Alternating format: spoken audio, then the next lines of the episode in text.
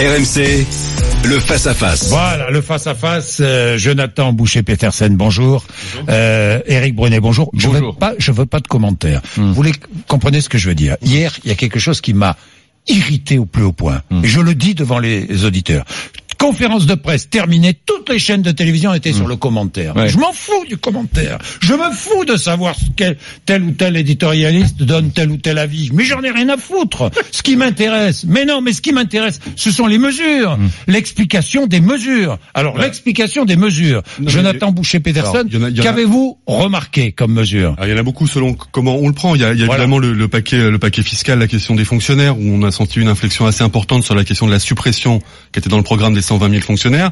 Alors là, 120 000 fonctionnaires, oui, peut-être moins. Non, il y a un sujet pour le coup. C'est un, sujet sur lequel je ne m'entêterai pas. Autant sur l'ISF, on n'y touche pas. Il y a quelque chose, mais il en fait pas un mantra. Il explique, euh, la, la finalité de cette politique. Ça, après, chacun est libre.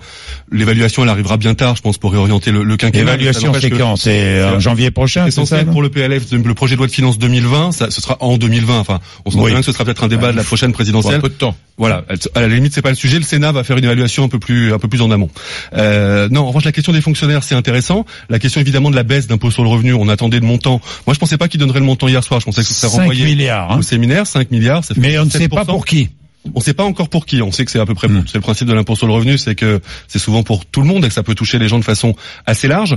Euh, donc ça c'est intéressant. Il y a des mesures spécifiques qui sont bonnes. Enfin c'est pour ça qu'il faut le dire. Moi j'ai pas mal de critiques sur le- l'ensemble. c'est pas Ouais. financé par exemple tout ça. Et je pense qu'il n'y a pas de réinflexion. Mais ça c'est du commentaire. Il continue mais il explicite. Et je pense que la, la façon d'expliquer le programme global, on a compris en tout cas où il voulait aller. Ça veut pas dire qu'on veut y aller, mais on a compris. La question des CAF, ça a été évoqué Oui. sur votre antenne plusieurs fois, des mères célibataires.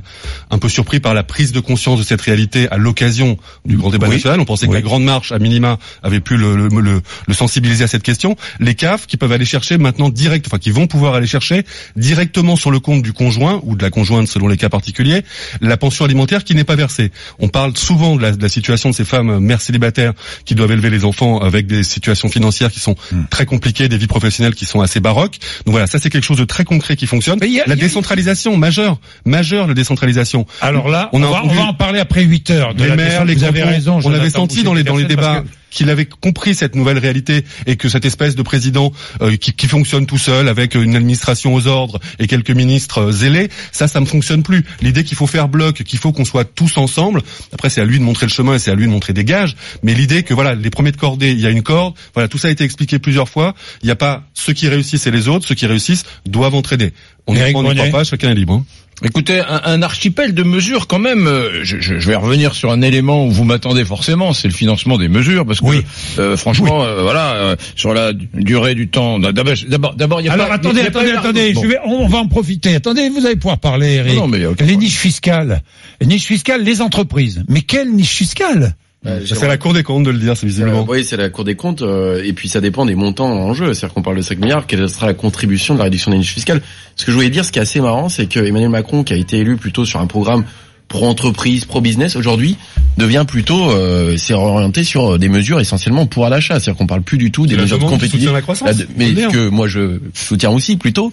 Mais euh, ce qui est assez, c'est quand même important de, de dire l'inflexion dans la réorientation. C'est qu'on attend aujourd'hui, c'est des mesures concrètes pour le pouvoir d'achat. On parle plus du tout des questions des entreprises, de la compétitivité, des réformes structurelles. Mais Donc, on a il, changé- a qu'on a fait beaucoup pour les entreprises et que. Oui, mais sauf- et qu'elles n'ont pas joué le jeu. Et que formellement l'idée que ça devait ruisseler. Il y a eu une étude on l'attendait la pas forcément Il y a là-dessus. une étude de la FCE sur les 850 Mmh. euros de Oui. de pouvoir d'achat en moyenne par an, dont la moitié liée à ces 10 milliards réinjectés. Faut se rendre compte, il y a eu 40 milliards, 80 milliards même avec le double CICE, pour des effets qui ont été quand même très limités sur la Pour les croissance. entreprises, Croissance 80 plutôt, milliards pour les entreprises. Création d'entreprises deux fois moins, que- de création de- d'emplois deux fois moins que l'année dernière.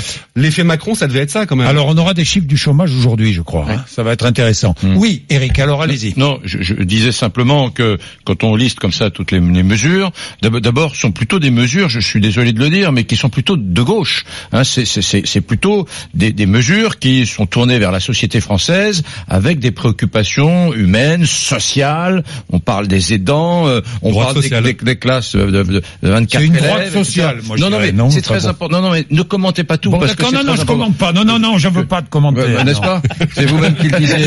Non, mais, donc, donc voilà, euh, la, la- la baisse des impôts, euh, Oui.